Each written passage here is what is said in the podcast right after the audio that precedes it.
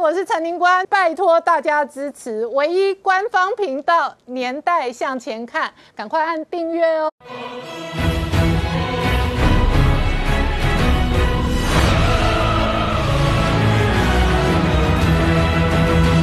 年代向前看，向前看年代。大家好，我是林官，欢迎我们忠实观众跟粉丝朋友扫描 QR Code 订阅《年代向前看》YouTube 官方频道。指挥中心今天证实哦，新增这一个本土案例哦，仍然高达五百多例，校正回归了两百六十一例。外界关心的是，五月二十八号果然不能解封，现在第三级直接延长到六月十四号。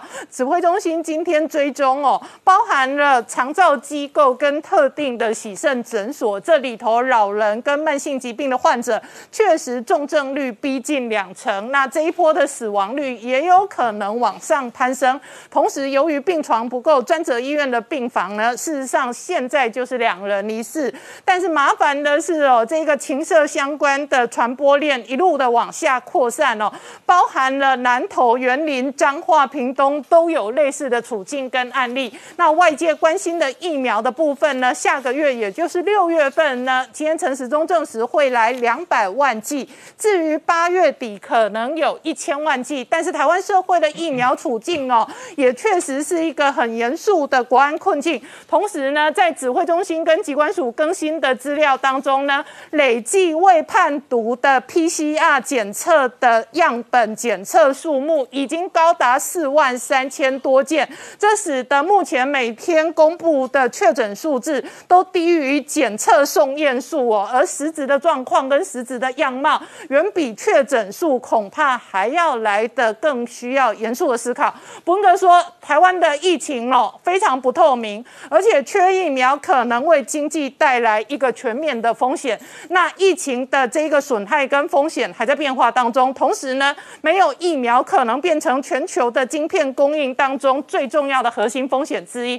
但是同时，今天也有民调数字出来了，蔡英文跟苏。贞昌的民调都大跌，主要的原因跟疫情缺水电哦，跟相关的负面议题有关系。同时，今天《华尔街日报》追踪边踢辉瑞准备捐赠二十亿剂疫苗，未来提供给开发中国家。这个是既有这个一个多礼拜之前，美国要丢出八千万剂疫苗外交之外，另外一轮的大型的国际级的疫苗。然后，台湾社会这一个疫苗的账，到底谁指挥？谁负责？谁能够做灾害控管？那同一时间，反倒是在亚洲国家，现在有各个富豪开始加入疫苗观光团，从台湾到越南到日本，事实上都有类似的状况。那新加坡也有类似的这一个案例出来。那整个疫苗变成影响台湾这一波疫情当中最重要的核心变数，这背后会带来什么样的政治、军事跟经济的变化？我们待。待会要好好聊聊。好，今天现场有请到六位特别来宾，第一个好不好是洪素清，你问好，大家好。再是江守山医师，你问好，大家好。再是陈专家翁伟杰，大家好。再是陈专家黄世聪，大家好。再是陈高超，大家好。好，稍后台大医师李炳宇医师也会跟我们视讯连线哦。那是从今天指挥中心公告最新的这个确诊案例跟校正回归的案例，然后无论如何每天都是几百例。那同时呢，对于家长来说，第三级的延期可能是六月十四号。然后我们跟时间赛跑，疫苗六月份可能来两百万剂，但是很有可能哦，第一线医护或者军警消哦，重要高危险的族群优先施打。八月底指挥中心公布的数量是说，有可能来一一千万剂。可是双北现在另外一个核心的考验。是医疗量能的考验。对，没错。我们看到是让今天指挥中心公布是两百八十三例感染，那有两例是境外，本土是两百八十一例，加加上这个校正回归的两百六十一例，一共是五百四十二例的这个本土。那如果以这个来看的话，他们染病的时间是五月七号到五月二十四号，那其中呢？本土跟这个校正回归的新北市来说，一共是两百四十三例。那台北市的话，本土加校正回归是两百零四例。所以你看到，其实疫情在双北还是持续的居高不下一个状况。那除了这个之外，指挥中心今天公布了六名死亡的这个人数。那六名死亡的这个病患里面来说的话，有三名是六十多岁，那两名是七十多岁，然后一名是九十多岁。那他们通常呢确诊之后呢，都蛮快速的就出现整可能就身体不适，甚至是就过过世的一个状况。那指挥中心的解释是说，因为他们这些病人可能长期就有所谓的慢性病史的一个状况，所以导致他们一感染的时候，尤其是年纪比较大，一感染就很迅速，可能就。身亡的一个状况。好，那因为其实双北的这个疫情居高不下的时候，其实早上都有传言说我们第三级的警戒会延长。那指挥中心的确也在下午证实了要延长两周，从五原本的五月二十八号延长到六月十四号。那因为其实目前整个这个双北的疫情是非常的严峻，所以昨天这个这个侯友谊呢，他在这个。相关的记者会的时候，他其实还说，不只要停课，可能接下来会有停班的这个准备，都要做相关的演练。那当然，我们是不希望走到那一步了。好，那除了这个之外，其实昨天晚上大家在关心的就是说，这个台北市议员林亮君呢，他这个这个有一个这个他同仁有一个获得 PCR 的这个确认通知，说是阳性，就他马上呢就找了他的除除了他之外，还有另外五个人呢去快筛站筛检。那其中呢，有两名呢是快快筛都是呈现阳性的，要等这个 PCR 的这个最后的这个报告出炉。那其中一个就是，其实我们之之前也非常知道时代力量的这个发言人吴征，那他现在也在隔离的这个状态之中。好，那除了这个之外，现在其实我们台湾目前比较。担心的是什么？因为我们的医疗量能的确是有出现一个吃紧的这个状况，但是根据统计呢，目前全台湾一共有十七家的诊所有确诊。那里面来说的话，包括说像台台北有振兴医院、台大医院、荣总啊、北科北医的附属医院、三三种的松山医院啊、联医的这个松德医院啊、透析中心、和平医院，还有三种的这个内湖的院区。新北有亚东医院、国泰医院、卫福部的台北医院、联合医院的三重分院。那桃园是桃园分院。高雄是仁仁惠医院，然后花莲是荣总的这个凤林分院。那因为其其实这些所谓的内有感染的这个人数来说，或多或少都会排挤了我们相关的这个医疗量能。特别是大家比较担心的是，因为有越来越多，包括说像新义区有所谓老人看护中心呢，爆发所谓的感染的这个状况。因为我们知道，其实日本前一阵子。也爆发过这种所谓老人看护中心这个爆发群聚感染之后，然后死亡案例就会增加。那这个其实我们要防范的这个状况。另外一个，现在其实今天这个如果大家你有做这个捷运来说的话，今天的板南线也是全线有这个消毒的这个状况。为什么？因为传言有一个员工有疑似有确诊的这个状况，所以整个板南线都在做一个大消毒。那因为我们现在已经停班停哎停课了。那停课的时候，根据这个目前我们教育部的公布是说，全国各级学校的确诊的人数的学生是一百四十五个人，所以显然呢，停课其实并没有把整个疫情有减缓下来的这个状况。那至于疫情的高峰是什么时候，大家都认为说，其实可能。呃，初步很多，包括说像这个台大公卫系的这个教授陈陈秀熙就说，五月二十八日的时候才能够确确定说是不是疫情有可能压得下来，所以可能还要在一段时间的去观察。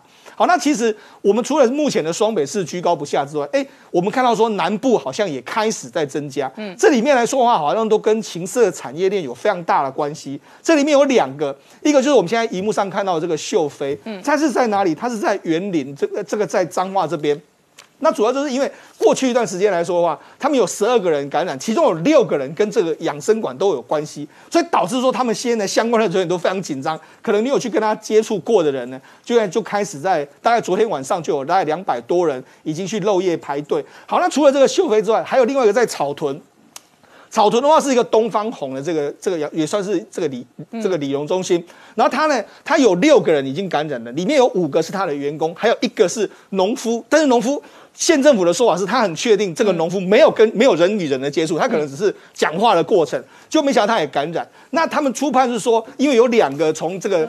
万华下去的已经感染，然后再传给他们。那医生判断说，草屯搞不好已经有进行二到三轮的这个所谓的传染，所以这个其实产这个传染链已经开始爆开了。所以现在反而是中南部因为情色产业链的这个后续效应，我们要持续观察下去。好，苏青这里头哦，这个台湾疫情的发展，今天指挥中心直接把第三集延到六月十四号，那当然是因为疫情哦非常严峻，这是第一个。第二个，刚刚这一个哦世聪讲到。情色产业链很有可能一路乱窜，那这个很有可能是未来疫情的地雷，那这也是一个很难管理处理的未爆弹。那另外一个是我们看到老人养老长照机构或者洗肾中心诊所，包含北台湾哦这一个包含信义区的养老机构都有人确诊，所以现在的剧情也很像欧美国家第一波高峰的时候。养老或者照护诊所很有可能出现比较高的感染率。对，其实我们现在也是要慎防的，就是这一波，就是说，如果呢，现在的一些透析诊所或者是一些我们的养护机构，如果还不赶快。进行相关的这些措施的话，嗯，一旦这一个疫情在这几个机构散布开来的话，你看以现在的收容能量，我相信呢，我们的到时候的重症跟死亡的比例应该会往上拉升。为什么呢？因为今天其实如果大家仔细看我们所谓的。医疗量能的部分，在双北地区确实是已经相对吃紧了。比如说以负压隔离病房来说，双北地区今天罗毅军副署长说出来是剩二十八张床。以现在大家如果印象中，我们一天这样子可能新增包括回归有五百例来讲，我们五百例，我们现在重症的比例约有百分之十，所以一天我们会有五十例的重症，五十例重症表示他们随时可能需要插管或者更更更严重的措施，所以我们现在双北是二十八张床，而且双北的这些 ICU 不是只收双北的，因为我们现在把它设定为这些重症的专门重症的医院的话，包括中南部如果有一些是比较严重的，它也是会转到这边来的，所以第一个看到的。呃，负压隔离病房是二十八床，所以专责病房呢，专责病房现在双北剩下的是大概四百多床。嗯，那现在的医疗量能已经相对的紧绷的状态之下，那这些如何减少这些病患不断的涌入，只有几个办法。第一个就是这些高风险地区，我们必须采取更严苛的措施。嗯。呃，就像昨天，其实洪永祥医师有谈到，我们都知道这个，包括透析中心，它一旦呃有人感染，其实它的风险是非常高的，因为他们的免疫力相对是比较没有那么理想的。然后他们呢，可能就算确诊的时候还要持续医疗。虽然现在看起来，我们的指挥中心做了一个应应措施，就在台北市的两家这个医院设置了专门收治这些透析患者的中心，就让他们在。确诊之后还是可以在这边进行透析的治疗，嗯，可是事实上呢，有几个问题还是要持续看的。就是第一个，台湾很特别的是，台湾透析的人数真的比较多，这。九万左右，九万的透析，如果没有做好这一波感控，这两个医院他们能收多少？这是第一个。因为其实如果你看哦，很多医院其实它的透析的床是很固定的，因为它是固定多少一三五去，二四六去或干嘛，它其实是相对紧绷的。如果说你今天都塞去，它能收多少，我们还不知道。所以透析真的要非常小心。第二个就是重那个老人养护中心，大家有没有注意到这一波啊？这些死亡案例中有非常多，我们都觉得这也太遗憾了。嗯，像比如说今天有一个呃急诊。医师在他的脸书写出这一段话，他说：“呃，就是来了一个老先生，老，先生来的时候可能就是觉得发烧很喘，呼吸干嘛？可是，一来你看他一个 X 光片已经白成一片了，他几乎就是急性呼吸窘迫的状态，我没有办法呼吸的。这时候问一问他的。”家属说这样要插管嘛？结果病人跟跟家属本身都觉得不用了，他可能合并有其他的严重的疾病，所以就这样放弃。所以在他送院当天，同时已经死亡，然后后来确诊。所以你会发现，哎，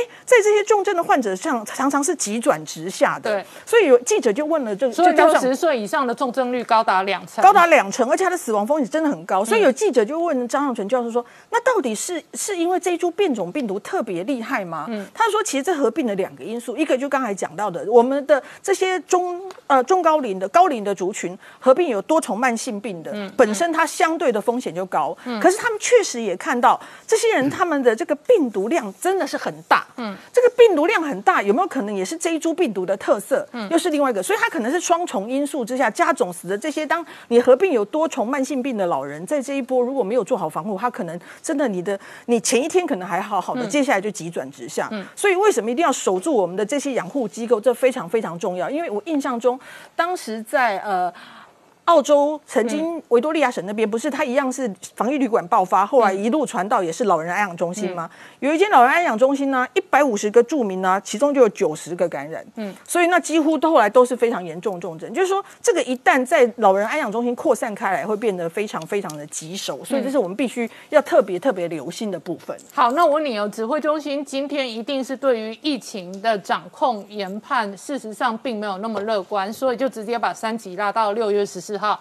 然后指挥中心证实的是疫苗六月份会来两万剂，可我现在很清楚的跟大家讲嘛，两万剂两百两百万剂，大家一定是不够的嘛，因为首先第一线医护或者重要的军警哦，他们是相对高危险的，那所以呢，整体全民的台湾的高度防疫在六月份。事实上也还很难舒缓的嘛。是，所以今天其实有记者问陈陈时中部长说：“哎，你告诉我们说六月可能会来两百万剂，然后你希望大家我们的三级警戒目前看起来会延长到六月十四号，这当中是不是有一些接连的关系？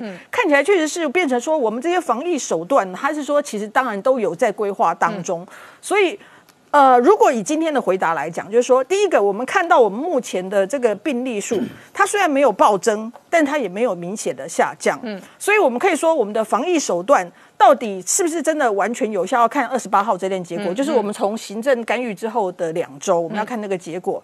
但是更重要重点是，如果它没有趋缓，我们就不可能。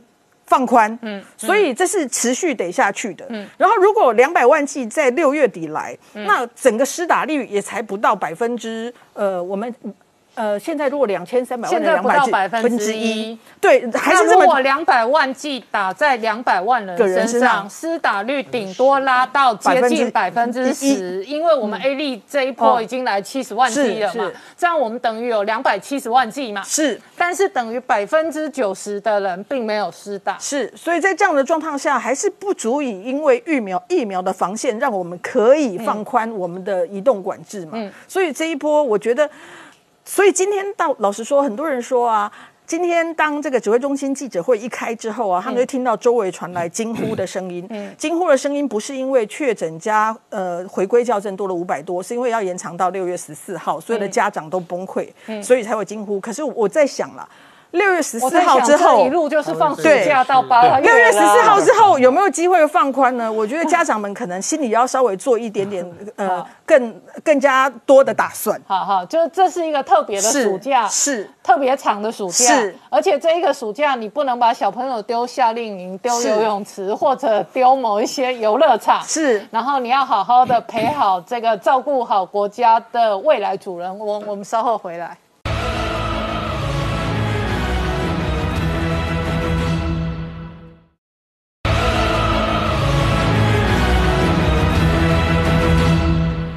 回到年代向前看的节目现场，由于疫情进入这个全国戒备第三级的状况哦，所以我们特别透过视讯连线跟台大医院的李炳颖医师、李医师李丕来连线。李丕您好，大家好，好李丕，先证实一下你并没有确诊，然后公开跟大家说说你对于这一波台湾本地疫情的观察跟看法。我想，我们的现台湾现在所面临的疫情就是一个破口。虽然有的人是有好像不同的意见，说好像是说不定台湾本来就有本土很多前五的感染，这次爆开而已。有人甚至说是我们的防疫政策失败。其实它就是一个破口。那那个它出现了一个防疫上那个机场工作人员的破口以后呢，那迅速的就蔓延。这个跟一开始它传播速度、传播的人数太多有关系。我们有一个 R 值嘛，哈，就是说。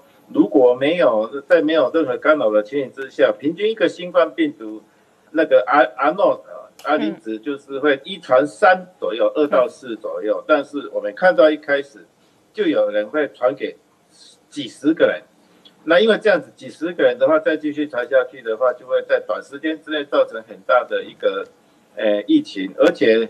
在这段时间，我们有一年多都没有本土病例了。那我们大家民众可能比较没有警觉，还是诶没有做好一个正确的防疫观念，所以这疫情在短短的一两个礼拜以内就是扩散很厉害。那根据基因序列的分析，我们知道说，我们现在所看到的病毒，诶，从一开始基层的一个病例来讲的话，大概有三支不同的基因变异型，其中有两个基因的形式呢，它并没有扩散开来，它就是两三个人得到感染以后就不见了。但是其中有一支病毒，它就是跟万华跟我们现在所知道台湾各地流行的是一样的病毒株，它们都是英国的变异株，所以我想就是很明显的从第一系列的分析就可以知道说，我们现在所造成的疫情就是防疫的破口所造出来的一个本土很大规模的一个流行。那这个大规模的流行，指挥中心今天延长了三级的戒备到六月十四号。就你的观察，到六月十四号之后，我们有机会缓解这个疫情，或者解除第三级的这一个戒备封锁吗？我想一切都是需要以后的观察了。就一开始我们建议建议说什么五月二十八号，那个就是用前五起十四天去算的嘛。如果说所有的病例都在五月十四那个五月十四号一开始，我们知道有大规模本土那个社区感染的迹象爆发出来以后，算了十四天，然后这个时间就是三级检疫。不过我们本来就不预期说这个十四天一定可以把这个病例清除到一个可以解除三级防疫的一个阶段，因为我们之后从一月五月十四号那附近。左右开始两个礼拜，我们会陆陆续续发现说，很多在社区感染的病人，他其实在五月十四号可能已经得到传染了，只是因为他没有症状，还没有被确诊，所以会有一段潜伏期，慢慢有确诊的病例出来之后，这个病例数才可能会下降。所以在疫情开始的一个礼拜，疫情是不可能下降的。但是我们的三级防疫就是要把那个一个人传给几个人的那个 R 值，要把它压到一以下。如果我们的防疫政策有效，一 R 值是小于一的话，它就有一段时间就不会继续上升，这个每天的确诊数目就会逐渐减少。那我们看到最近的疫情状况，就是在一开始一个非常大的一个波动以后，很多的确诊数目，然后最近几天都是比较持平的，在两三百个人的确诊病例之间徘徊，表示说至少这个疫情在控制了以后，它没有继续往上升。至于以前留下来的那些诊断，诶，感染的病例，它相相继在我们这段时间相继的发病，所以被诊断出来哈，它会有一个好像是前无期的样子。所以未来的一个礼拜、两个礼拜、三个礼拜，我们的确诊数目能不能继续下降的话，这个是一个关键的因素。至少我们要看到它下降，否则的话表示说我们的三级防疫失效。那下降到什么程度可以解除三级的防疫呢？我个人认为就是说至少。他每天的确诊数目必须小于那个两岁两位数，或者甚至是个位数最好。那个时候我们才可能比较放心说，哎，不要再采采取第三级防疫那么严格的一个封锁的一个手段。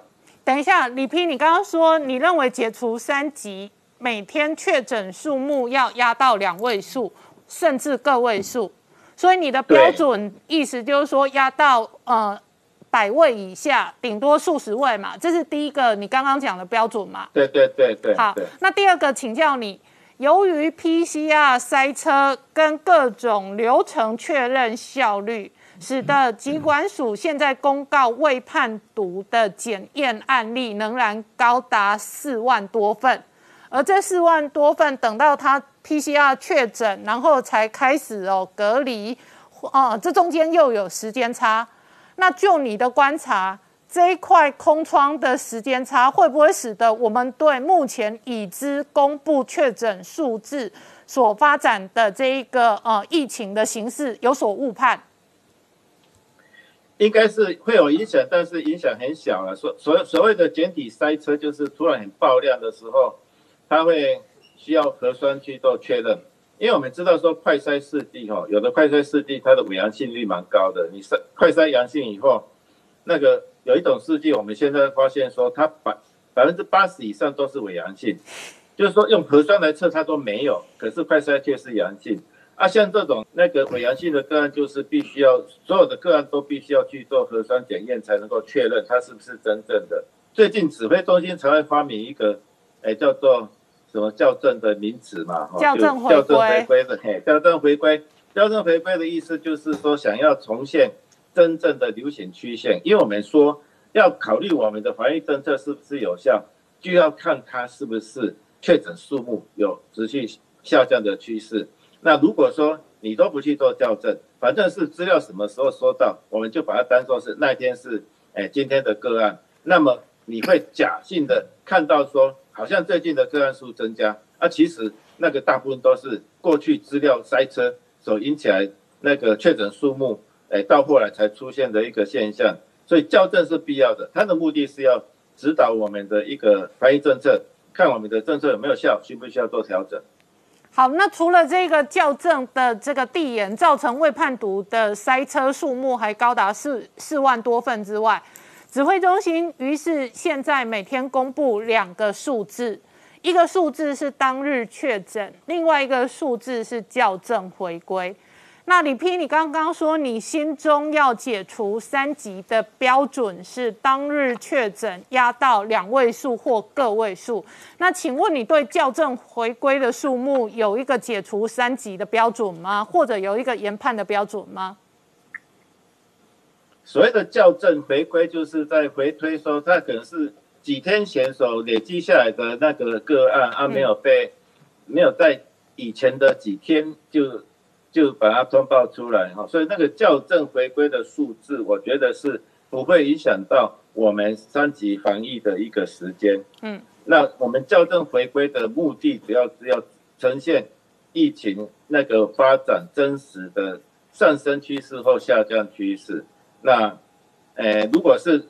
大所有的那个个案都弄在同一个基础上面做一个很好的校正的话，我们才会看到说流行曲线到底是上升还是下降，我们需不需要改变防疫政策？所以我想校正这件事情对于我们未来的那第三级是不是解除管制，并不是有关键性的一个影响。好，那另外一个问题是疫苗哦。一方面，你刚刚说未来解除三级可以观察的指标是确诊数目压到个位数或两位数。另外一方面是六月份指挥中心今天证实可能进来两百万剂疫苗，再加上五月份的 A D 疫苗跟先前的 A D 疫苗，我们可以推估六月底前我们可能有两百七十万剂的疫苗。那假设一进来全面施打，这样我们全民的施打率有可能拉高到一成左右。那这样的一成左右，如何面对这么险峻的疫情，或者这样一成左右的数字，三级有的解封吗？我想疫苗对我们的防疫很重要的。如果是大家能够接种疫苗，或者是说，诶，一般的专家都估计说，如果疫苗接种率能够超过六七成的话。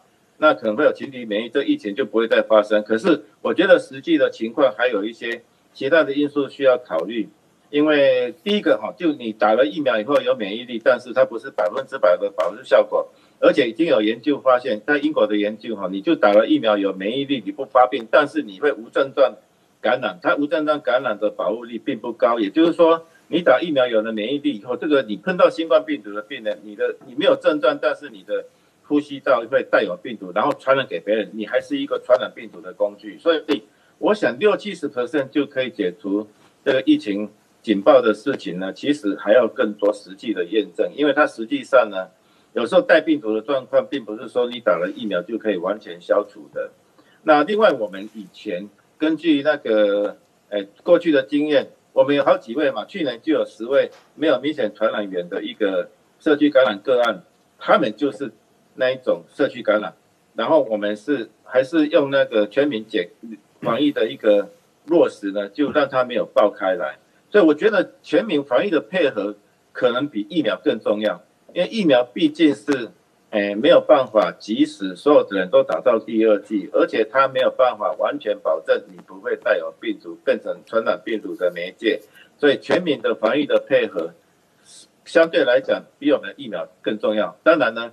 疫苗，呃，都还是越快打越好。那就是我们现在疫苗不是能够供应所有台湾民众，所以就是我们已经定了一些高风险的族群，包括你会重症的高风险，或者是你会高度比较有高的机会会接触到病毒风险的人，我们都希望他能够尽快的去接种疫苗。好，我们稍后回来。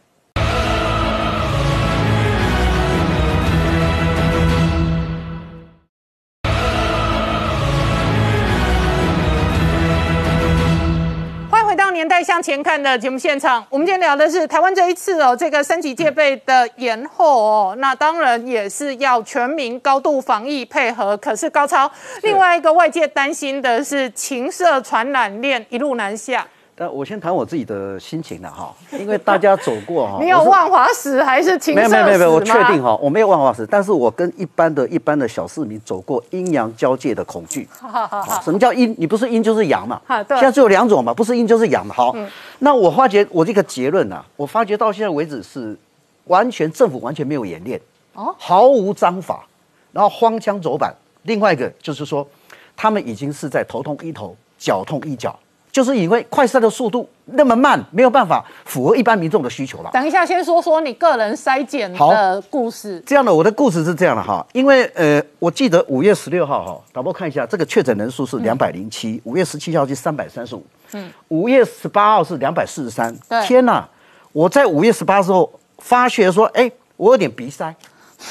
那你在五月十八号已经是五百多例呀，有点鼻塞。好，各位看一下，你的症状是鼻塞。我跟你讲。那个所谓冠状病毒有八种症状，哎，也许更多了哈，头痛、发烧、鼻塞啦、喉咙痛啦、什么呼吸、胸口啦、全身酸痛、腹泻，八项对不对？嗯，我勾两项，好，我大概是鼻塞啊，鼻塞会造成有点呼吸嘛，嗯，其他完全没症状。好，那我发觉说，哎，一般民众的恐惧，因为我在五月十八号之前发已经四五百例感染了，我要做常常做捷运，然后我就想说啊，我干脆哈到地区医院去做什么？自费，嗯，到地区自费，好，我就去了。我就到地区医院去做个自费，哎，发觉说 现在已经没什么自费，因为因为我到外地区医院说外面排一堆人呐，那我就问他们，想要去检测自费检测 PCR，对对对，我自己自费自费七千多块嘛，因为我只有两项两项的一个问题嘛，不是八项都有啊，对，所以我讲说自费好，那去到地区医院的时候，医院就说，哎呀，你什么症状？我说有点那个鼻塞跟那个呼吸有点困难，他说这样哈，一般这样我们都比较很审慎，这一点我是注重他很审慎哈。然后他就说：“那你就去排队好了。”那我就去排，我搞不清楚，我就要排队，就在急诊室外面排。那我排排第六个，嗯，我后面看，哇，来了二三十个人在排啊，嗯嗯，我说这什么道理啊？然后我就发觉说，然后那个有个护士哈，就穿了那个戴着那个，哇，一副好像是太空衣的什么三层四层，嗯嗯，然后机器就开始塞进来了，嗯，然后就非常的紧张，大家就发觉说，哎，可是好像进入到坟墓啊。为什么？因为全部好像是野战部队哦，这个在好像很紧张。然后那个护士我真的要举手了，他们真的是很很努力。好，那就开始就拿两根这个比这个长两倍大。等一下，你就快塞了是？我就快塞啊，然后就从鼻孔戳进去。那鼻孔就是那个医检师，就两只这么长哈。对，就把你穿进去。那我看前面那个那个欧巴上欧巴上钻进去好像不太舒服，因为我从来没有检验过嘛。好，那我就后来就解，就是两只嘛，一只是做快筛，一只做 PCR。嗯，所以这两只两只同时嘛。嗯，那我就发觉那个那个护士哦，非常的这个紧张。嗯，然后带个一个一个那个那个扩音器，说：“哎，各位保持一点五公尺的距离啊，什么东西。”然后我看后面哦，我看前面大家都没有症状，为什么？也没有咳嗽，感觉上也没发烧。那后面排一堆人，那到底是什么症状？每个人症状不一样，大家在你猜我，我猜你，那这个心态上觉得说。哎，怎么会变成进入到这么恐怖啊？我们只是是鼻塞去塞一下嘛，哈。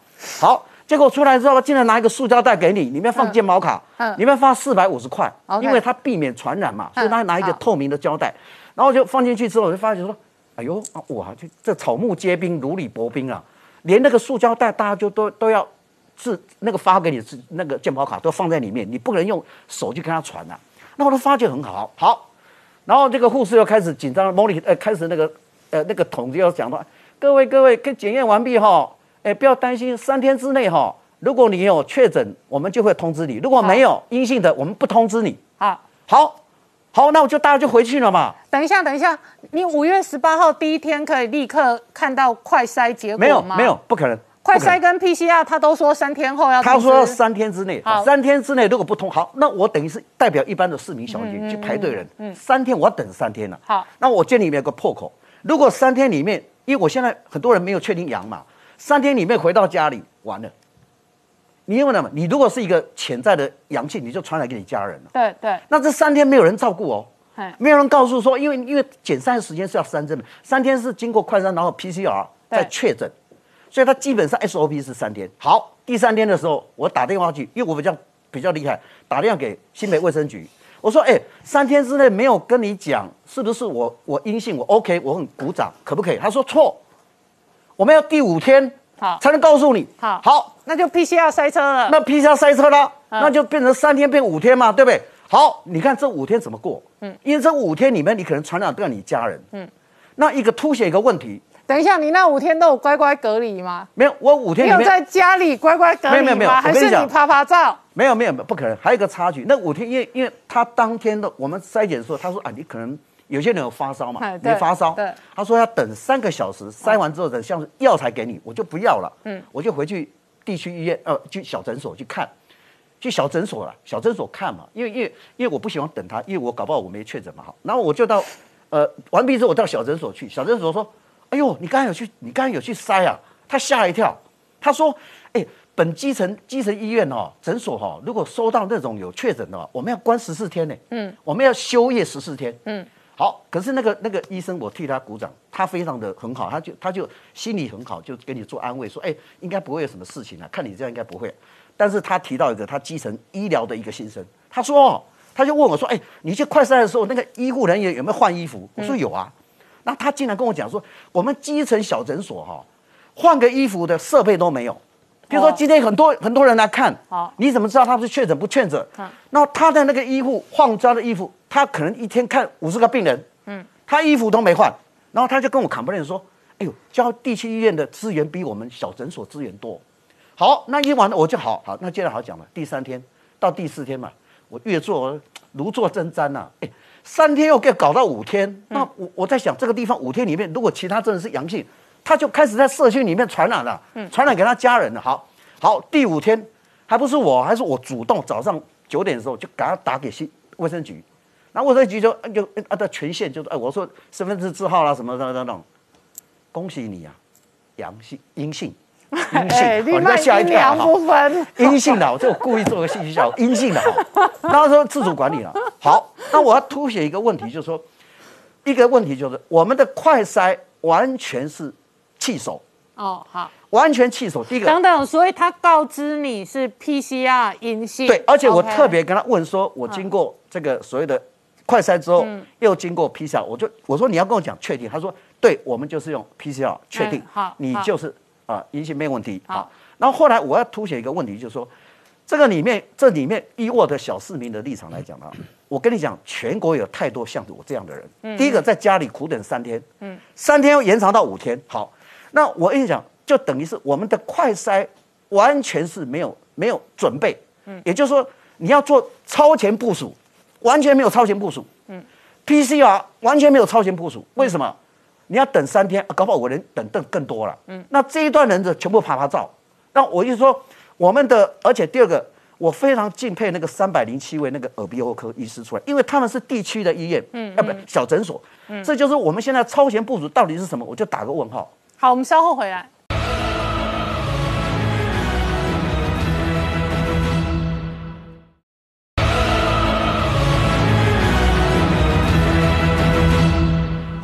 年代向前看》的节目现场。我们今天聊的是哦，这个指挥中心今天将三级戒备直接延长到六月十四号端午节之后。不过外界关心的是端午节之后疫苗的进度，以及这一段时间医疗量能的考验。其实哦，刚才光超讲的这个事情哦，嗯，他批评的其实不算苛刻了，嗯，呃，他说我们的快筛哦，完全就是急救章哦，这一点大概没错了。为什么？因为我们看到上礼拜六这个、呃、早上记者会才在讲说，目前正在昆阳实验室在评快筛跟 PCR 之间的、呃这个相关性，所谓的呃敏感度跟特异性，好、对目前正在评。现在哦，现在正在评，好、不知道评到哪一天才出来。可是，所以第一个问题是我们没有准备好做快筛，嗯，那大概第二个问题是，大概我们的快筛的储备的量大概也有限，对所以他现在很讨厌大家动不动就这个城市要快筛，那个城市要快筛。对，啊，另外问题帮大家呃解决一个问题啊、现在塞车对不对？嗯，塞车那大我们就没步了吗？我们就一定要这样子每天都给人家所谓的呃校正回归吗？嗯，那每次校正回归，那些做完检查人没有报告的人，就像刚才讲的一样，他就在社区跟我们的捷运啪啪走吗？其实最简单的一个问题是，第一个事情是检验中心现在终于要开始做了，他找了私人实验室进来，要给他认证。嗯，这个是早不是早就该做了吗？其实我之前联络过检验公司，也都觉得很奇怪，你们这个检验都不给我们做，然后你们就又又喊你做的很辛苦，嗯，啊，你是要怎么样？你要不要做？啊？然后你的价格又高了很多倍，嗯，你是全世界的最贵的一个 PCR，嗯，然后你又不给别人做，嗯，哦，啊，他现在要决定要给别人做了哈。就是说，我们先回来讲科学，科学就是我们先承认我们检验量能不够用，不足，对。好不够现况，对。那万一现况恶化的话更不够，对。啊，这是第一件事。第二件事情是不够有没有解决方案，或者有没有改善方案？那江医师刚刚讲的是其中一个改善方案，对。可是一个东西如果不够，然后你又抱怨说我人力物力已经用用到底了，没办法处理了，那我们就准备这样子不够，一路不够到年底吗？那，看起来就是他目前只是有想到说找私人检验公司加进来，就把量能扩大嘛。嗯。可是一个其实最简单的方式是，目前我们大概就是，呃，一一天一万六千的这个 PCR 的检验的这个极限嘛。那你只要做混检啊，你马上以目前的阳性率啊三趴，混检三趴的病人，一百个病人只要花平均三十次检测就测完了。什么叫混检？混检就我把十个标本混在一起，一起放到机器的同一个管子里面去做。等一下，先前欧美在很紧绷的时候就是这样的处理。其实我跟你讲哦，不要好，说就是说检验量能没有办法立刻隔天变高，对，但是混检是欧美国家其中曾经用过的做法。而且这个其实就是一个数学嘛，这是一个科学来解决问题嘛，不叫你多买机器嘛，你买机器你会跟我讲说订单可能要推到明年才会来机器才能安装嘛，所以不要想那些有的没有的事情那。我问你一个数学，假设我们五个人混检，然后混检了阴性，那我们五个都没事。对。然后假设我们五个的检体混在一起混检变成阳性，就在个别检出我们 A、B、C、D、E，对。然后谁有阳性，对。等于二次检测嘛。对要二次检测，好，就是说问混检，大家不要搞乱，就想说把大家的简体呀、唾液呀什么通通混在一起，不是不是不不是，好是混降低 loading，对。但是由于降低 loading，所以一旦阳性，它必须有二次检。对。好好，对。理解可是你用数学很简单一个问题，就是说最糟糕的情况就是三 percent 的人分别在三支里面。对对对，那其他的七支都没有嘛，七支可能就胎掉了。嗯那这三支有问题，我们就做各做十次，对不对？因为一支里面有十个嘛，就做三十个好。这是最坏的情况，三十加原来那个七，就十次，嗯就是四十次，我们就可以把原来要做一百次的东西解决掉。嗯运气很好的话，你搞不好二十次就解决完所有的事情。嗯，可是我们一直没有做这些事情，我觉得很奇怪。嗯这个就是太晚引进私人机关的问题了。私人的实验室哦，混检这个已经行之有年了，你知道吗？你们各哦，位、因为它要降低成本。对，好，因为你们各位的，你你们可能不知道，你们的体检哦，什么肝功能、肾功能都是这样混检出来的。啊，我现在听懂了。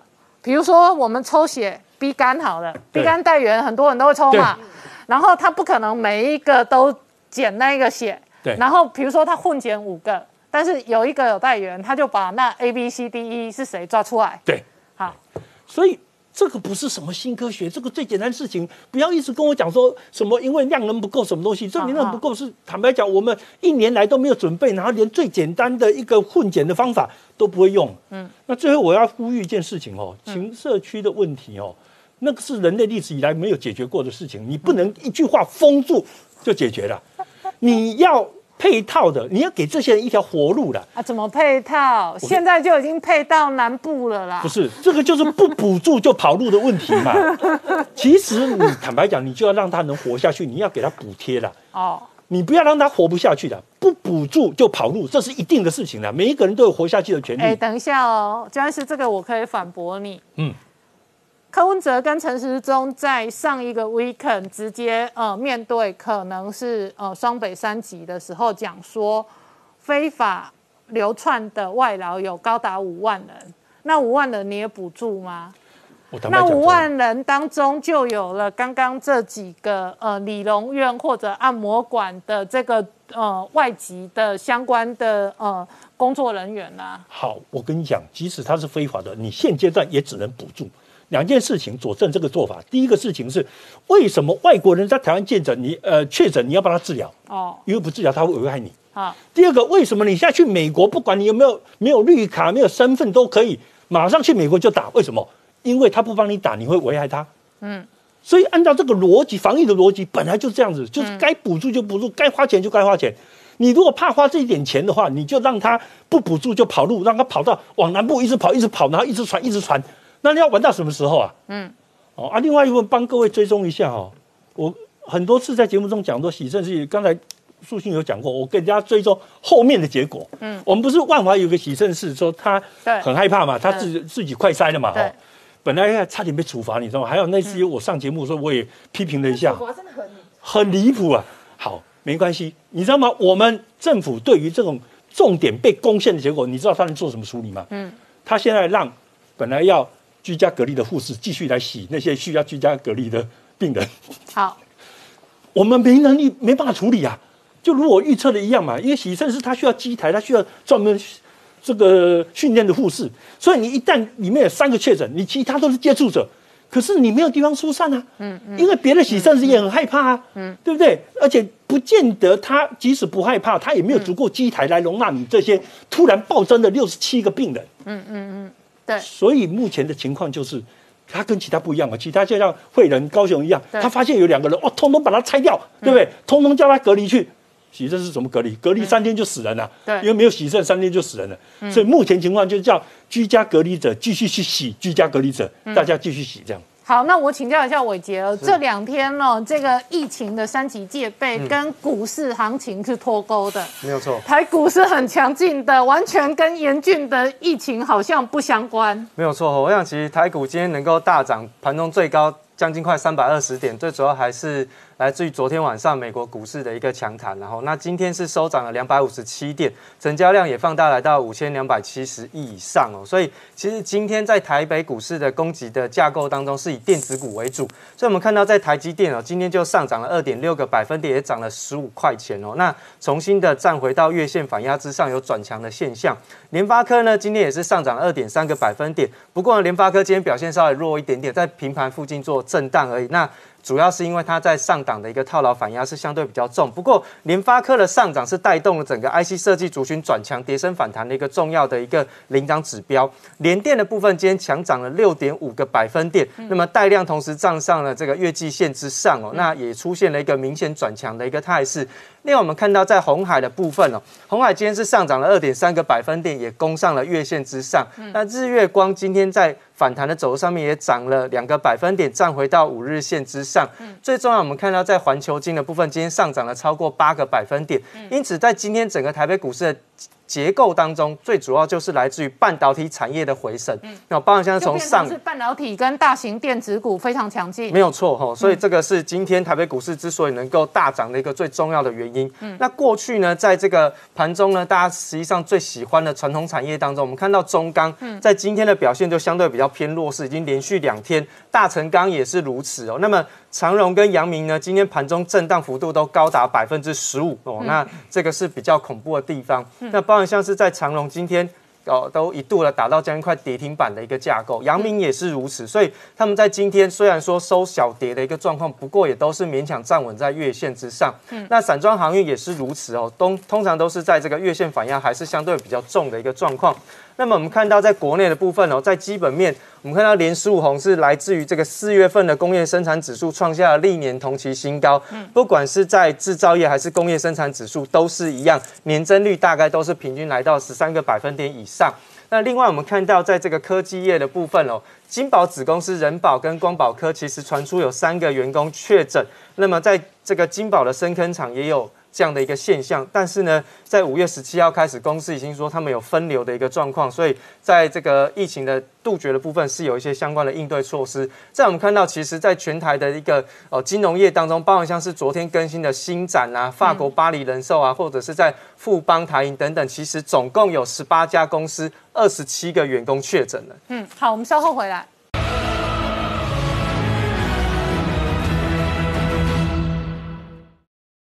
我是陈宁官，拜托大家支持唯一官方频道《年代向前看》，赶快按订阅哦！欢迎回到《年代向前看》的节目现场，大家好，我是宁官，欢迎我们忠实观众跟粉丝朋友扫描 QR Code 订阅《年代向前看》YouTube 官方频道。台湾疫情还在延烧，现在三级戒备要延长到六月十四号，不过指挥中心今天证实，下个月六月份可能会进来两百万剂疫苗，同时呢，指挥中心在八月底之前呢，预估有一万剂、一千万剂疫苗，而这一千万剂疫苗包含国产疫苗。那外界开始关心的是，台湾这一次的疫情的缓解，究竟何时疫苗可以大量到位、大量接种、大量施打？同时，今天《华尔街日报》追踪 BNT 跟辉瑞准备生产制造二十亿支疫苗，提供给。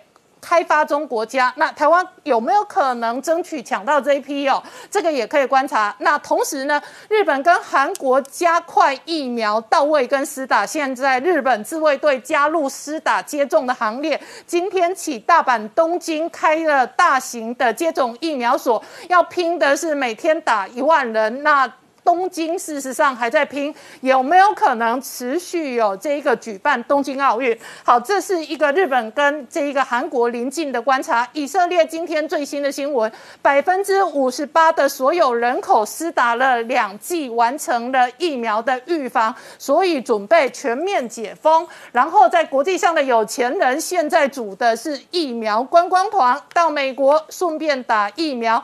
这种价码在越南最新的团。费报价约莫折合台币大概二十来万台币。那台湾这一次疫苗接种只有一趴呢？澳洲学者跟 Bloomberg 都盯上，同时澳洲学者认为这是一个防疫的借鉴。现在全球跟国际媒体在看台湾疫情的未知数，可能带来新的经济变化，也可能随着疫苗的变化而引发另外一轮的国安危机。这里头有经济的，有国防的，也有内政的。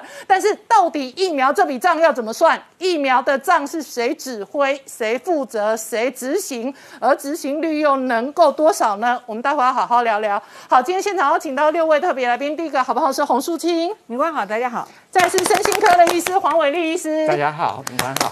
再是财经专家翁伟杰，大家好。再是第一线的牙医师史淑华医师，明官好，大家好。再是陈高超，大家好。再是吴杰，大家好。好，稍后这个台大医师李冰仪医师也会跟我们连线了。台湾现在的疫情不容乐观哦。那指挥中心固然延长三级戒备到六月十四号，可是多数人内心有一个疑惑：六月十四号会不会再延后到七月十四号、八月十四号？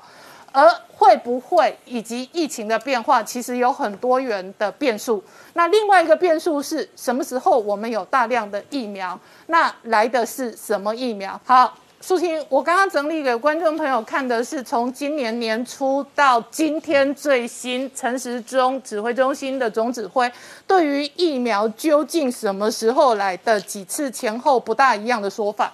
对，也可以可以说，今天呢，陈时中部长在这个记记者会当中的这个回应哦，呃，第一个至少让民众知道说，好，那六月会有两百万剂的疫苗来，不过究竟是哪个品牌的疫苗，他说还是先不公布，因为可能有一些不利的因素会影响，哈，所以第一个部分看起来是两百万剂，可是呢，这跟民众本来期待的是，尤其我们如果印象比较深刻，除了刚才二月份的那一次，呃。陈部长的公开说明之外，后来陆续大家都会印象中觉得好像六月应该有五百万剂的莫德纳，嗯，那至少到今天为止，大家可以知道就是应该是不会有五百万剂的，但是不是莫德纳这两百万剂是谁？大家可以持续观看。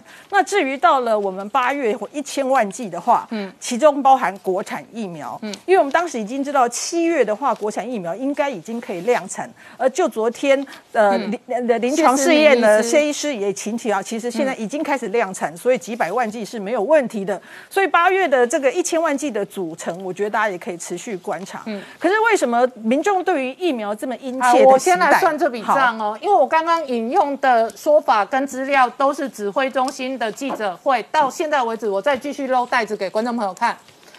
指挥中心在二月初的时候说五月份会有疫苗，然后五月份现在我们看到的是 A D 疫苗。指挥中心在五月中左右仍然说 Moderna 进度没有变，本来预计 Moderna 五月到货，后来肖美琴上个礼拜说争取六月中到货，后来陈时中今天说六月会有两百万剂疫苗，希望 COVAX 不要干扰，但是他没有说 Moderna 会不会来，两百万剂是哪些？这这是前后的说法的差异，这是第一件事。然后第二件事，比较明确的时间点，他压八月，他说的是一千万剂，他也说包含国产疫苗，所以八月的组成我不知道。可是我们简单算了数学，刚刚跟李批连线也算了，两百万剂不够用啊。那不够用的状况下，我们很有可能高度防疫，是不是要防疫到？八九月以后，因为疫苗来了还要施打嘛，除非疫苗提早到，我期待疫苗提早到，我期待明天突然一觉睡醒来了好多摩登纳，但是假设没有的话，我们是不是对于整个事件的研判跟时程的推估，要有一个比较可能发展的底线？对，其实因为第一个大家已经知道，就是说我们的三级其实会延后到六月十四号的。可是民众在想说，那六月十四号之后呢？如果看到现在疫苗的进度，因为两件事情可以让我们慢慢的呃防疫可以不要，我可以往松的方向走。一个就是疫苗的分布要比较明确，一个就是说，除非我们的病例量就像刚才李教李批讲的，就是说我们病例数可以明显的趋减。那从病例数会不会明显的降低？其实今天指挥中心的记者会。我不知道大家有没有看到，事实上呢，陈部长讲的是我们没有升高，看起来像平稳，所以我们现在这个高原期是不是到了五月二十八号之后会急速下降，是值得观察。因为毕竟之前科批在想说，他觉得五月二十八号会有另外一波小高峰，好，那所以究究竟会发生什么事可以持续观察。但是疫苗我可以讲，今天呢。呃，全球疫苗打的最好，应该就是我们的，就是以色列嘛。以色列，你可以看到以色列，他们已经宣布他们要撤除相一些相关的防疫措施的，因为他们的疫苗的施打率已经超过六成了哈。那接下来呢，另外一个也逐渐慢慢漫步解封的叫做英国，嗯，因为英国在这一天五月呃四这个这一天四月多的时候，它的就已经来到了四十七趴的施打率了。那台湾在哪里呢？台湾在这里，嗯。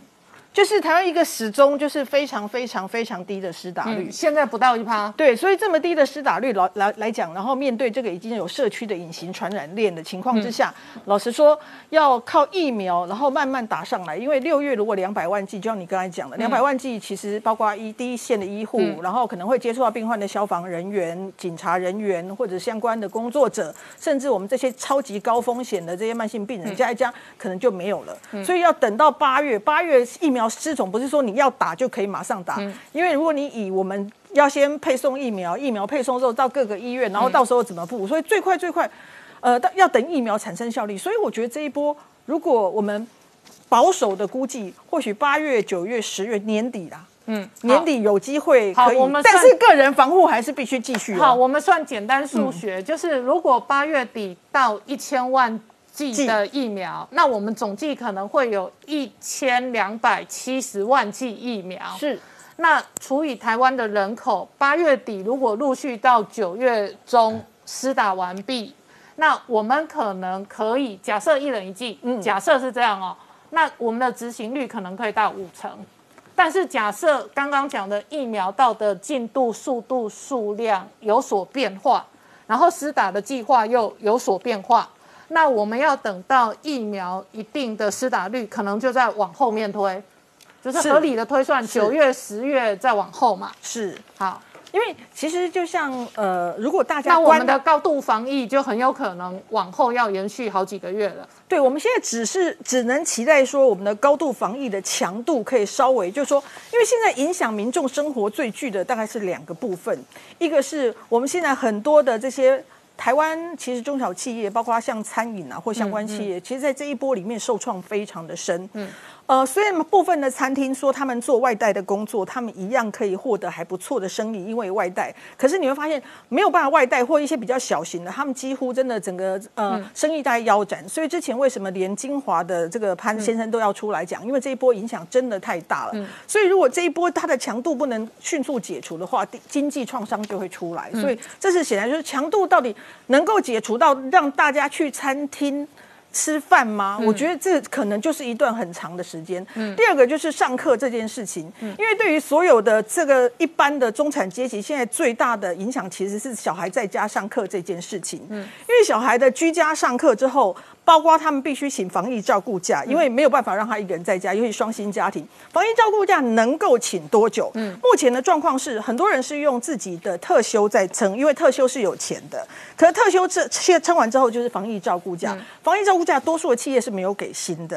如果没有给薪的，然后这一波的强度没有办法，比如说一个月之内降降接到他可以那个话，那就变成他们这个假不知道请到什么时候哎。所以接下来是中产阶级要面临说我这个现金流量的问题耶。所以，我们是强度不是只是说啊，我要不要戴口罩，我要不要勤洗手，不是是整个经济要到底要到时候怎么走，是一个很重要的问题。就是很多人哦，这个可能面对病死的压力跟饿死、穷死的压力，是那那个每个人可以忍受的底线是不一样的。我请教一下史医师哦，史医师是第一线的诊所负责人，也是第一线的医生哦。是第一线的医生，首先第一个就是面对相对高的这一个呃医疗过程的风险。这是你个人面对第一个，第二个你本身也算中小企业，也是一个这个呃一般的中小基层诊所的经营人。嗯，那这里头的处境就跟台湾我们市面上看到很多中小企业、中小餐厅，或者甚至是很多没有营业登记的路边摊、小吃摊一样。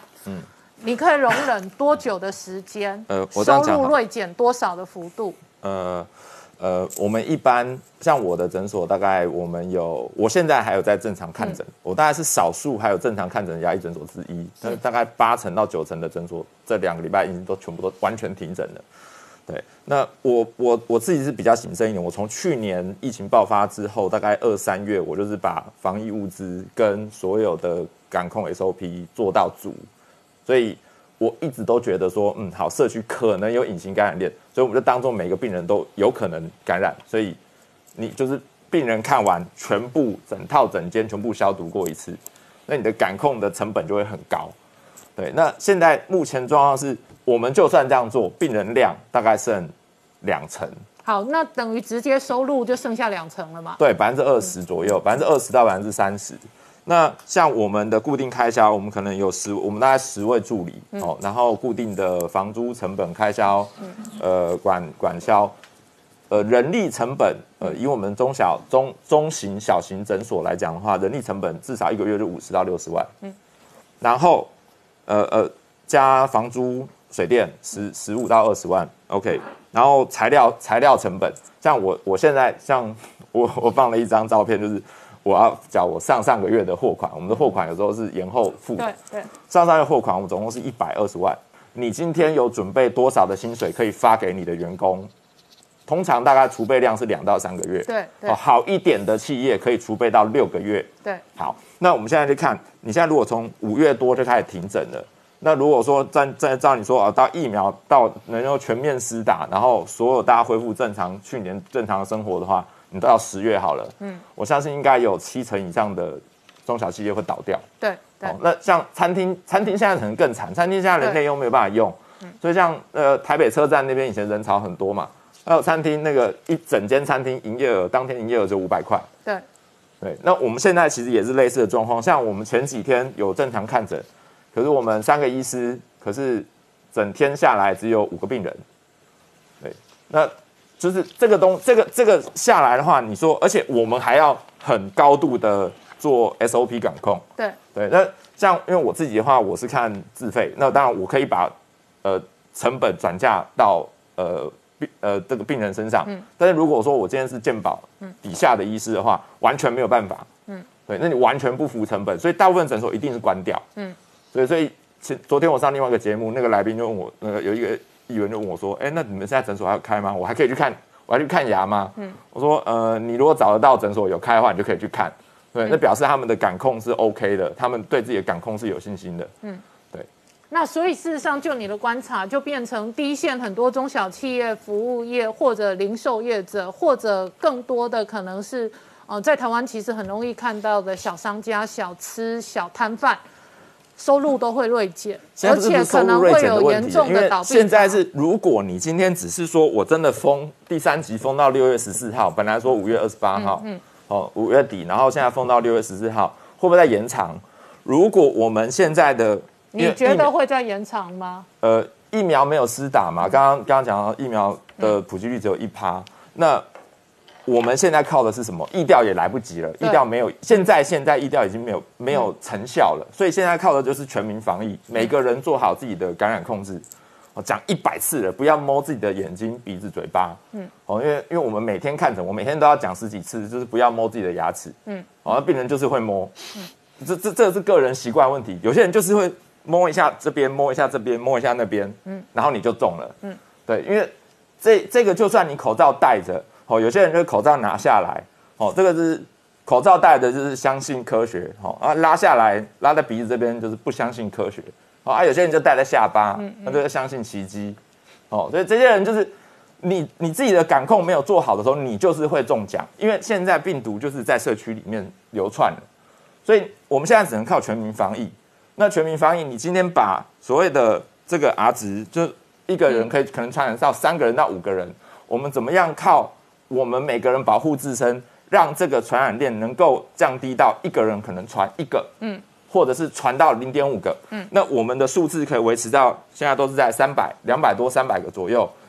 如果接下来两个礼拜可以逐步下降，表示说我们在开始三级之前的那一波的传染传染的人开始减少了，嗯嗯，那我们有望可以把生活慢慢恢复。那封到六月中，我觉得是应该的。嗯，好，那六月中之后就是看我们台湾人民素质怎么样。好，我们稍后回来。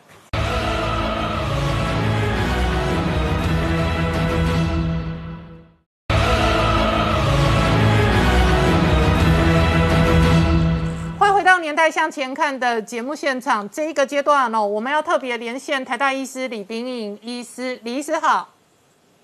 大家好，好，李医师，那接着下来要针对疫苗的部分请教你哦。今天指挥中心这一个总指挥陈时中证实哦，六月份可能会哦这一个到达两百万支的疫苗。那他暗示了说，希望 COVAX 不要干扰。那 COVAX 这一次给我们的都是 A 粒疫苗，这是第一个。第二个，指挥中心也证实了八月份的一千万支疫苗包含国产疫苗。国产疫苗一般人理解的应该就是高端疫苗跟联雅疫苗。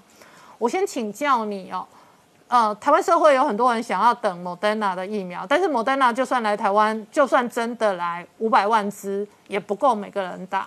这是第一个。第二个，还有一些人说他们想要打辉瑞疫苗，但是辉瑞疫苗有没有得打？现在现在显然存在蛮多政治变数。第三个，我们如果只有 A 粒、高端跟联雅三种选择，你会怎么评价这三个疫苗？我想做的疫苗它的那个效果都会超过至少百分之六七十嘛。我们现在看到的疫苗，那那个我们最近那个 Moderna 的疫苗。大概会在年中以前进来嘛，哈，所以前半年我们其实不只是有 A G 疫苗了，就是也会有 R N A 疫苗进来。那至于这个高端联雅 A G 跟这个 Moderna 疫苗，我们要怎么选呢？我想，我想在疫情很急迫的时候，我们也不能够做太多的选择，那就是那个依照疫苗的优先顺序。那一般来讲啊，我们就知道说这个。腺病毒疫苗跟那个 RNA 疫苗，它是比较没有大量上市使用的经验，所以我们的确也看到有一些突发的状况，好像 RNA 疫苗跟那个呃，包括辉瑞跟 Moderna 的话，它就是保护效果看起来很好哦，达到百分之九十五左右，但是。它的严重过敏的发生率是稍微高了一点啊，一般的疫苗是百万分之一，然后它这两个疫苗差不多是百万分之二到五之间，稍微增加一点点，但是还是可接受。那 A G 疫苗用的是腺病毒疫苗，它是保护效果大概是七八成，在一个比较先进国家看起来保护效果好像比较好，可以到百分之八十几以上。然后它就是有差不多十万分之一的机会会引起血栓。啊，这个血栓呢，可能就是有死亡的风险，哦，那个死亡风险可能百分之二三十嘛。按照我们目前欧盟所那个公布的资料看起来，百万分之二三十吧，百万还是百分之？它的发生率是百万分之十。好好。啊，如果你万一发生这个严重的血栓，哦，那脑部的血管栓塞的话，它的死亡率可能百分之二三十。哦，啊，那致死率啊，那个就是致死率，所以它还是一个发生率不是很高，但是有潜在风险哦，对的一个不良反应。那大部分是发生在五十五岁以下的女生，所以这个就变成它是一个那个安全上的一个顾虑。但是在相对于新冠病毒对我们的威胁来讲，你看我们现在 A G 疫苗已经打得快没有了，嗯，因为它毕竟是利大于弊，嗯，我在疫情在蔓延的时刻，它就很明显的表现出它的特质是利大于弊的。然后高端的高端跟联雅都是蛋白疫苗。我们知道说，R N A 跟腺病毒这两个疫苗哈，它都是必须要进入细胞，然后在细胞表面表现出 S 蛋白，表现出新冠病毒的一个免疫标的，然后让我们的免疫系统去辨识它。可是蛋白疫苗不需要，它不需要进入细胞，它就直接去刺激我们的免疫细胞，让我们产生免疫反应。那这个疫苗的经验，上市经验就很多哦，包括我们的 B 型肝炎疫苗就是一种蛋白疫苗，所以。我们的经验里面看起来，它安全性一定是很好。我们不预期说它会有一个，诶，预期之外的一个严重不良反应哦。我们的联雅跟那个高端疫苗都是蛋白疫苗，那我们像国外的 n o v a v a 它也是一种蛋白疫苗，它们制造过程比较繁复，所以上市的时间比较短。但是我们对于这种蛋白疫苗的使用经验就是比较多，我们不预期它会发生什么特别的不良反应。而在我们这个联雅高端疫苗的第一期试验里面，我们也看出来哦，它的不良反应发生率是蛮低的。就是像我们一般在打 B 型肝炎疫苗，你根本不觉得它有什么副作用。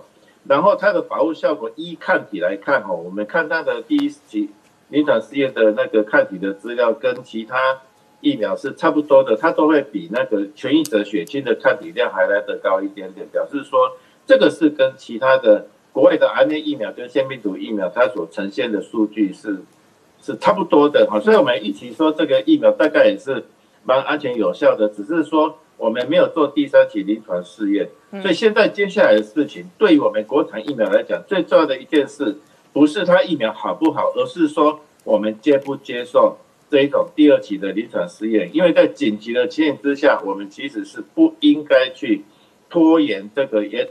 说一定要第三期临床试验才能够用这个疫苗。我们知道第三期临床试验，他也评估过，大概要百万的经费，而且大概一两年才会出来结果。到时候根本这个疫苗就是那个寿终正寝，没有人要用的。所以我们必须有制定一个抗体的标准，然后来让我们的国内疫苗能够上市使用。我们希望说最近一两天世卫组织他会去讨论抗体疫苗的抗体标准。如果有一个全世界的共识的话。那么我们国产疫苗未来的上市使用呢，就比较更没有争议了。好，那李批，我再请教你，还有一些人担心，如果待在台湾，只有国产疫苗施打，而国产疫苗并没有得到 FDA 或者国际认证，那将来出国没有国际认证的疫苗护照。会不会被打枪或者有所阻碍？以后打疫苗是不是就可以获得国际认证？其实还没有共识，因为我刚刚讲，这样可能会带带有病毒，然后传染给别人的风险。嗯，所以然后再过来就是说，我们的那个国产疫苗其实是有有那个计划要去争取至少欧盟的认证。嗯，哦，他们其实是有跟欧盟其他国家。哎，做过沟通，而且他们也有有有一些疫苗，也要疫苗厂也有计划要到国外去做研究。那以后呢？哎，世卫组织能够定出抗体的标准的话，那国际认证更没有问题的，因为它会有一个世界一致的标准。我们如果疫苗能够符合它的标准，一个抗体的一个最低的值百分之多少是保护效价的话，那么以后也没有问题。那我们现在的燃眉之急是必须要用疫苗去消除。我们目前看社区感染的一个事实，所以未来我们这个国内的疫苗是不是能够获得认证，其实还不太确定。那有可能它会被认证，尤其是抗体标准能够定出来的话。好，非常谢谢李 P 跟我们连线，那我们稍后再回到节目现场。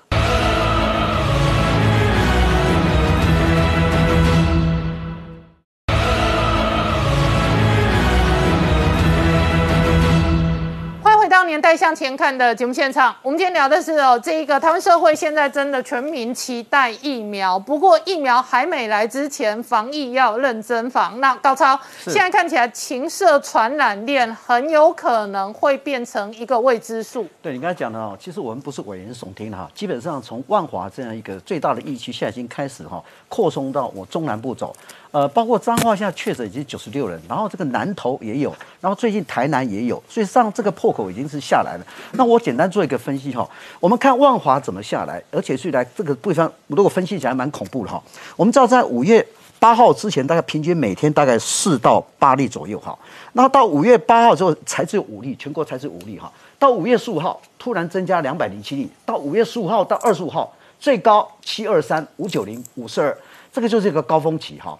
那我要这我要分析一下这个为什么五月八号我要做个分析，因为五月八号有一个是万华的一个在北加那工作的女孩子，她开始什么？下去南投了。哦，那下去南投之后，她就同时她是一个确诊者，但是她五月八号下去，她五月二十一号发病，经过大概啊两周以上的所谓的这个潜伏期之后，然后她她就变成她一个人下去，可是她传染两个，两个再传染五个。所以南投地方现在一个像说是东方红啊，什么意思？卡拉 OK 啦，什么就被感染了。好，那我为什么要讲这个事哦？就代表我们高峰期是这么多的时候。事实上，五月八号已经有什么万华人下去，嗯嗯，南投了。然后他下去之后，这部分大家觉得警觉性不够，大概就一天四到八例。事实上，他已经是破口了，所以才有这么大的一个一个问大的问题。好，那我们现在提到万华，万华其实现在。呃，科比在万华的这个区内，台北市它是一个最重要的啊，不管是它快筛站，万华大概分三个地区了。嗯，第一个就是我们广州街，广州街就是我们讲就是卡比啊，就在那边拉客的哦。你可以看到外面哦，你如果车子走过去，有人在那边啊帮你打招呼，那就卡比啊，那是广州街。好，第二个就是梧州街。嗯，梧州街里面有非常多的那种所谓的 KTV，大家都不知道哈，就是那种。你要像楼上楼下跟迷宫一样哦，走到什么地方去，你搞不清楚那个店在哪里哦。因为它二楼、三楼、四楼，那里面有电梯，有楼中楼，那梯间里面有很多很多，大部分都是轻钢架做的，好，都是一些违建。好，那里面出现哪几个人？都是越南、泰国、马来西亚哦，这些这些这些的大陆哦。那这几个大概从三种管道出来的，第一个就是外籍义工，第二个是假结婚，嗯，第三个就是短期观光。嗯，好，那这几个这三个项目里面的女孩子，你没有办法去管，搞不好有人蛇集团里面，搞不好有呃人力中介在里面，所以这些人你没有办法过去，没有办法总归户，所以你就不知道这些在，尤其在梧州街这些，哦，那个大概是呃他们是说唱 KTV 的，然后这个就是一个那个 table table show 啦，一个人大概三五百块，然后酒这样再开始喝，问题这些女孩子非常多，那这些目前没有办法列管，找不出来，所以监察委员最近要去查。到底他是用小吃店，但为什么用这个会有饮酒店？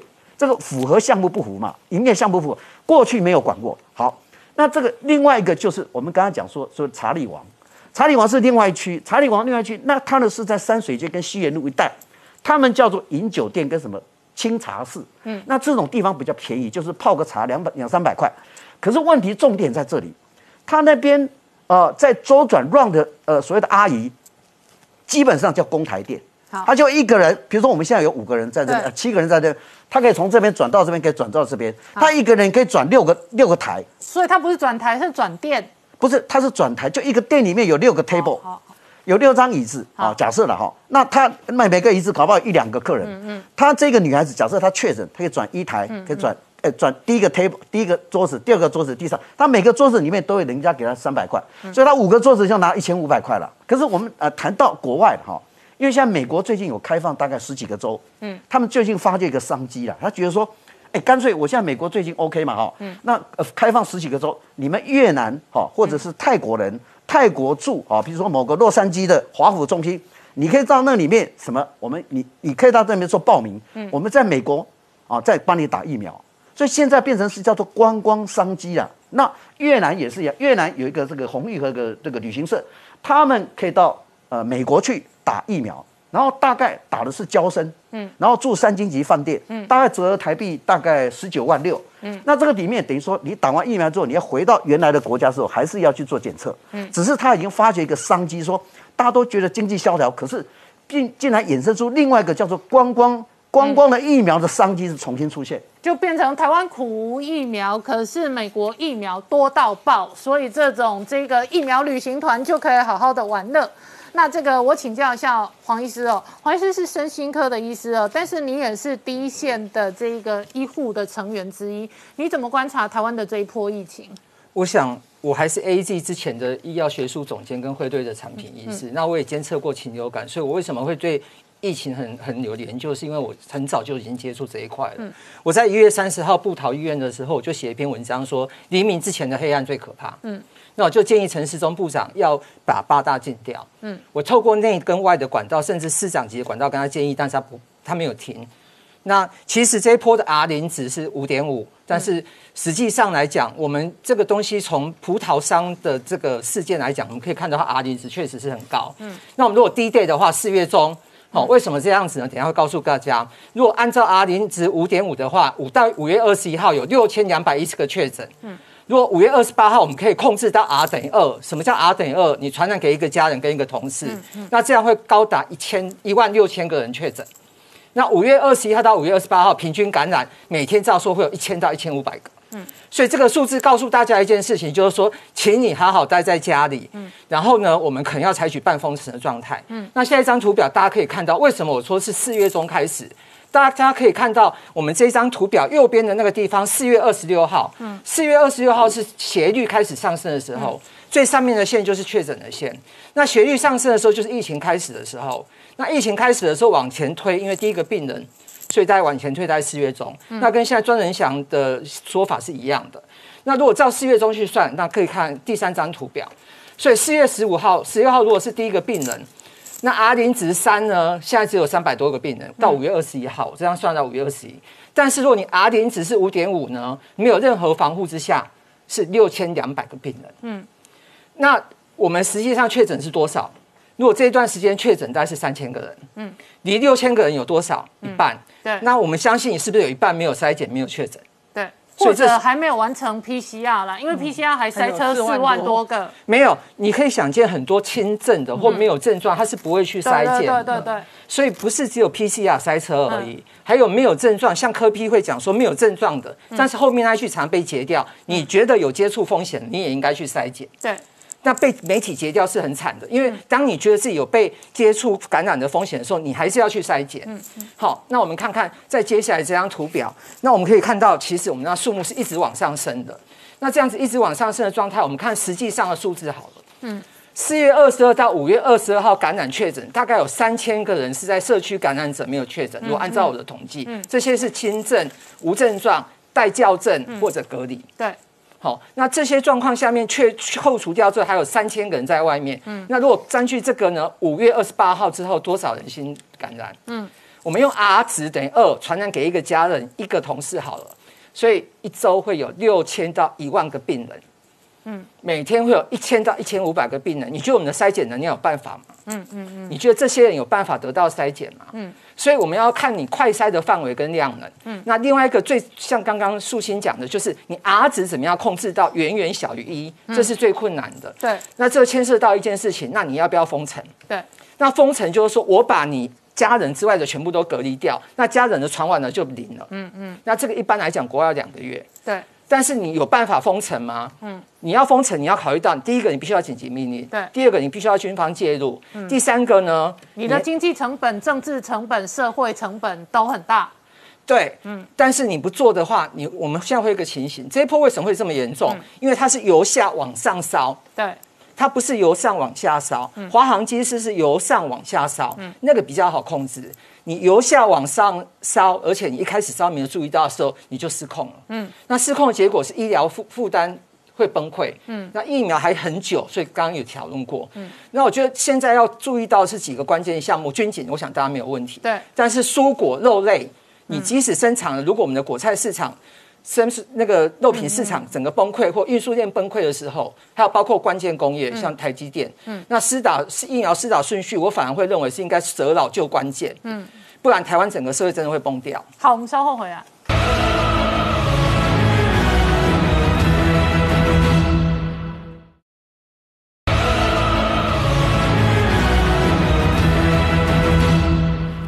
年代向前看的节目现场，我们今天聊的是哦，这一次台湾的这一个缺疫苗跟疫情的发展，确实是一个严肃的国安危机。但是明杰国台办的统战动作哦，完全没有停。现在其实台湾哦，放在整个第一岛链来讲，我们看到先前美日联合声明、美韩联合声明这样的一个本来第一岛链共筑的一个反共防线中间，现在台湾看起来，如果美方没有逐步的呃。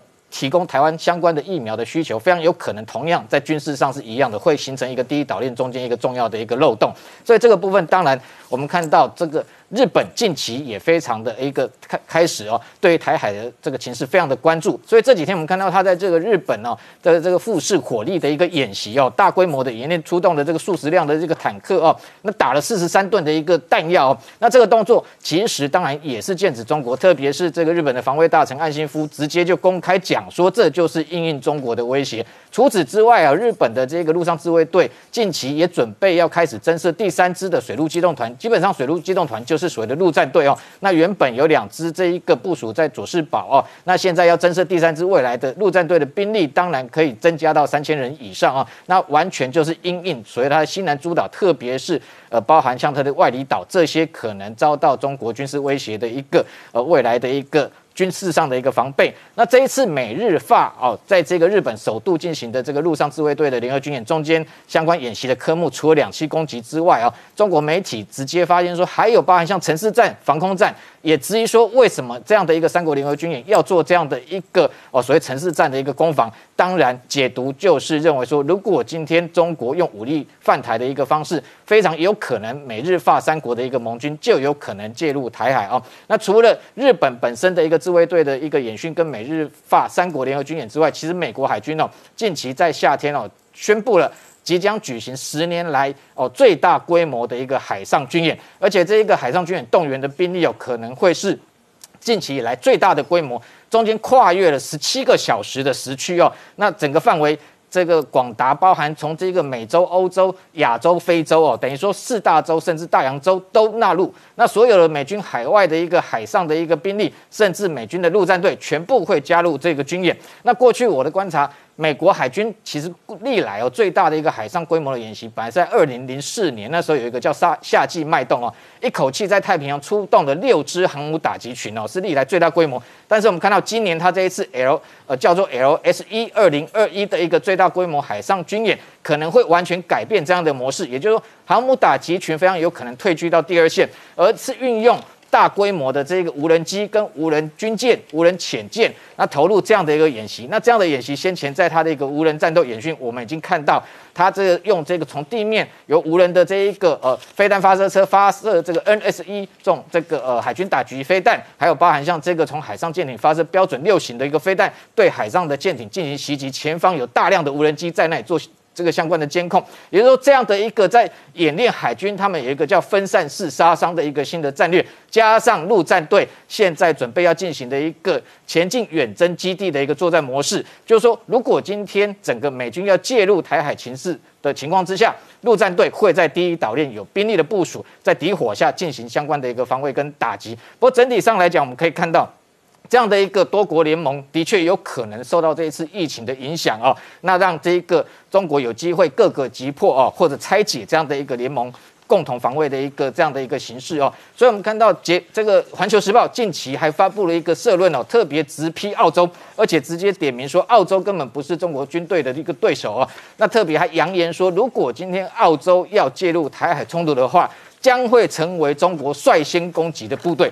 讲话讲得这么白，我们看到。北京就是柿子挑软的吃哦，他今天敢不敢直接对美国扬言说，美军一旦介入台海就会率先攻击美军？他不敢，但是就挑澳洲，所以我们可以看得出来，最近他的海警船步步入侵这个钓鱼台，攻击对台的一个空域步步进逼，同时在瓦解可能澳洲跟美国联合这个防卫的一个意愿哦，所以看得出来这一场疫情的一个新的一个变数，的确有可能为未来整个国际反共联盟投下一个重要的变数。好，我们稍后回来。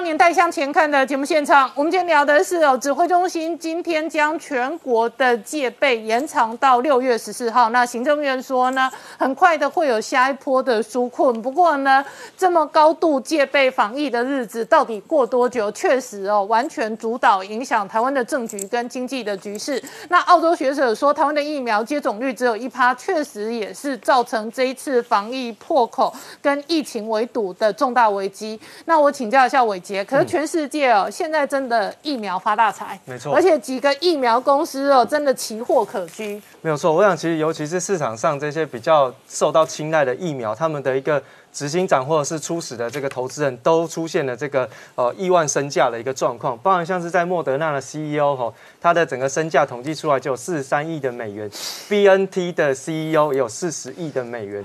那莫德纳的这个创始投资人呢，这两位呃，这个一个是 Timothy，一个是这个 Robert，、哦、分别都有二十二亿到十六亿的这个身价。那 Moderna 的这个主席呢是有十八亿的身价。哈、那 Moderna 的这个疫苗的生产跟包装的这个厂商的 CEO 呢有十八亿的一个身价。哈、那 对对对，那另外他们都发灾难财哎。呃，Moderna 本来是亏损连连的公司，对，哎没。错。那所以呢，就透过这一次的机会哦，有这个身价这个破亿的一个机会。另外我们看到就是在康希诺生物的部分，嗯，那他们的创始人朱涛呢，身价也来到十三亿美金，嗯，副总裁的部分邱东旭是十二亿美金，那创始人兼副总裁的毛慧华也有十亿美金的身价。那我们来看一下这几家公司最近的一个股价发展，从今年以来哈，这个 BNT 的股价是从八十二涨到两百块哈，那波段涨幅是来到一百四十四个百分点，市值增加了两百八十三亿的美元哦。那 Moderna 的部分呢，是从一百零五涨到一百六十四，今年以来的涨幅是来到百分之五十六，那么市值是增加两百三十六亿美元。另外，我们看到在康希诺的部分，股价是从一百七十六涨到三百三十五，那波段涨幅是来到百分之九十，市值增加了百分呃两百一十亿的美元。那辉瑞的部分呢，他们在今年的表现相对就比较贫乏一点点，股价从三十六涨到四十，哈，那波段涨幅只有十一个百分点，市值增加了两百二十四亿。那么交生的部分呢，是从一百五十五块美元涨到一百七，那波段涨幅只有不到十个百分点，那市值的部分增加了三百九十四亿的美元。那另外就是在 A Z 的部分，他们股价是从四十九来到五十七，波段涨幅只有十六个百分点，那么市值是增加两百一十亿美元。那 A Z 比较特别，因为他们说他们不是靠这个疫苗要来盈利为目的的一个生产的公司，所以后续呢这几间疫苗公司的一个股价发展也值得这个投资大众持续的关注。好，我请教一下素清哦。国际上我们看到疫苗发大财，那台湾的困境哦，在等待疫苗，可是疫苗也变成政治问题。是今天好几个地方炮打中央，现在其实呢，前一波就已经发难过了，因为之前知道有新的四十一万剂的 A Z 疫苗来的时候，就已经引发说到底这些县市要怎么分配，哦已经开始第一波角力出现。有人说有机场的要多，有人说我们疫情比较严重要多。好可是现在他看的已经不只是现在要来的四，已经来的四十万。他们现在说，老实说，以科批来讲，现在我的台北市卫生局就只剩可以打二十个人的，只剩两瓶可以打二十个人。啊对，所以接下来台北市的疫苗这么少，对，他说他只剩两瓶可以打二十个人，所以接下来这四十万到底该怎么分配之外，他今天也喊话，他说：“老实说，有现货就买了吧。”我想这个暗示相当的明显，他在讲什么示相当明显，就是说，既然呢，这个我们其实呃，现在全球的疫苗不是只有 A Z，、也不是只有 Moderna，全球的疫苗还有 B N T。然后 B N T 虽然好像是放话一直说，呃，上海复兴说要卖给我们，如果他们真的敢卖，我们要不然有现货我们就买买看。我觉得我的、我的呃我自己的阐述是这个样，我觉得他是这个意思，因为不只是他这样子比较隐晦的说有现货就买了吧，像南投县的林明珍也直接说啦，我就直接去跟上海复兴接洽，我就是说我用第二预备金，我就是要去买疫苗，为什么？因为我的南投县有三十万民众，我不能让他们受到感染。等一下，所以是南投地方政府要跳过中央，然后他自己要去采购三十万剂，然后让他地方施打，是这样、哦。是是这样子的，原因其实这这有几个，问题。那这里头就有几个指标了。是一以前这个是不开放的，对不对？是。可是现在的政治压力，陈时中会怎么做决策？因为陈时中当时曾经说，地方据说曾经有过这一段话，叫地方政府可以、也可以自己去买。但是买有两件事情，第一个就是事实上我们买药不是像我们买水果那么简单的事情，药品的代理它是有一定的代理程序，然后还有查验登记的程序，它什么相关程序，是不是我今天我的政府去跟你说我要三十万剂，你就给我三十万剂？这是第一个问题，法规的卡关。第二个问题就是说，事实上如果真的让地方政府顺利真的让他买到，或者对方真的就抛出这个抛出球来说我卖你啊。那这个让地方政府成功买到，我就说了，B N T 其实辉瑞疫苗是欧洲和美国制。那对对来对民众来讲，哎，如果不是中国制的疫苗，那现在普遍在全球有很多的施打的这个经验的话，说明民众也开心。那如果这样的情况下，会不会引发一些连锁效应呢？好，所以这里头有一个艰难，我们讨论哦，是 B N T 辉瑞给上海复兴代理这批疫苗，它是欧洲厂生产。但是它打上复必泰三个字，而且复必泰三个字是简体字，所以你要不要买？好啊，但是它目前为止它的公开说法是说，这个哦欧洲厂或者其他厂生产不是中国生产制造，但是代理商是中国，这是第一件事。第二件事，会有很多群众他会思考，我如果只有 A D 高端联雅。B N T 辉瑞，但是名称是简体字的复必泰，这四个选择，那我我要选什么？因为我始终没有我心中最爱的那一个，那这四个怎么选？这四个就只好把它的标签撕掉，然后打。没有，就是说心理上我们是觉得，其实疫苗是一个救命的物资。你要看的是科学的数据，你要看的是在全全球施打的经验，你要看是不是适合你这个人。那如果你心中真的有这个情节过不去，其实还是有很多其他选。就像李批讲的，其实疫苗有多种选择，每一种都有它一定的已经公可信度了。那你可以依据自己的心理的期待。去年在缺口罩的时候，最好有 MIT 的口罩。最好有 Three M 的口罩。是，但是如果没有中国制的用不用也用啊？是啊，因为现在民众如果没有布口罩，你用不用也用啊？日本都发了全部布口 布口罩，可是现在但是民众就很羡慕，说今天我有一个朋友在他的脸书贴张照片，他贴的照片是美国 Costco 就一个那个那个招招牌，招牌就是说他今天还就今天还有疫苗，不用预约就可以打。嗯嗯，他们看到这就觉得。什么时候台湾也会有这个招牌？今天有疫苗，赶快来打！好，今天谢谢大家收看《年代向前看》，也提醒我们忠实观众跟粉丝朋友扫描 QR Code 订阅《年代向前看》YouTube 官方频道。我们同时在 IG、脸书、Twitter、Telegram 上面都有官方的账号，而我们 YouTube 平台上面也有超过八十万个订阅，欢迎大家看好看满看到宝。谢谢大家收看，也欢迎大家有空顺便看广告。